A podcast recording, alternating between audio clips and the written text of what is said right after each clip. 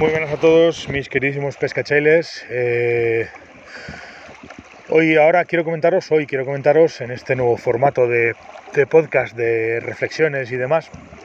Dejadme que os comente un pequeño truco o una forma de, secar las moscas. Muchos de vosotros ya la conoceréis porque bueno, es, una cosa que, lleva tiempo y que hay mucha gente que la conoce y que, bueno, que está bastante extendido que es el, hecho de, tocar la guitarra, como le llamaba Javier Moreno, que es la persona que yo conocí, la persona que me, que me explicó ese truco, a la que le di la oportunidad de hacer ese truco en, en Jaca.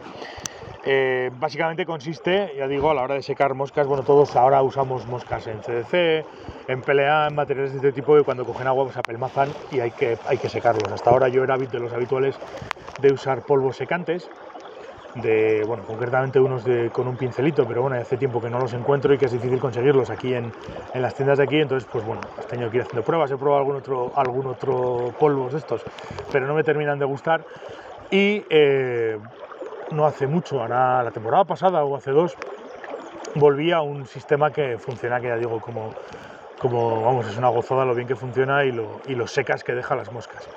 Eh, consiste o se trata simplemente de, poner en todas las cremalleras del chaleco o en todas las, las, que puedes tener más o menos a mano una gomita, la típica goma para sujetar papeles, para sujetar eh, cosas y tal, la típica goma de librería bueno, las hay de diferentes tamaños, de diferentes colores y demás. Compré un paquete en los chinos que me costó no sé si llegó a un euro y tengo gomas hasta que me aburra. Entonces consiste en eso, en, poner esas gomas, en sujetarlas al, chaleco, a los, a los bolsillos.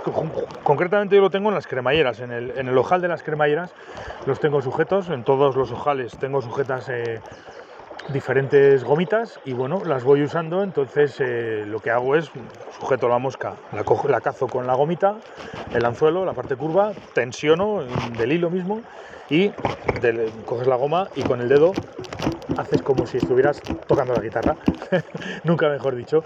Esas, esos golpecitos que le das a la goma hace que la goma vibre y como la mosca está en tensión, pues, pues lo que hace es expulsar todas las microgotas de agua y la mosca queda perfectamente seca ahora mismo la verdad es que lo uso indistintamente. Llevo eh, todos los, como os he dicho antes, todos los las cremalleras del, chaleco las llevo con una gomita y cuando se me rompe alguna, porque es lo habitual, que decir, estás al sol, las gomas, eh, bueno, llega un momento que se rompen, se cuartean, se secan, se agrietan, entonces es muy fácil que se rompan. Llevo una, una bolsita con recambios y voy cambiando cuando se me van rompiendo las, gomitas, las voy cambiando y, tengo así pues eh, en todo momento gomas, gomas en, el, en el chaleco.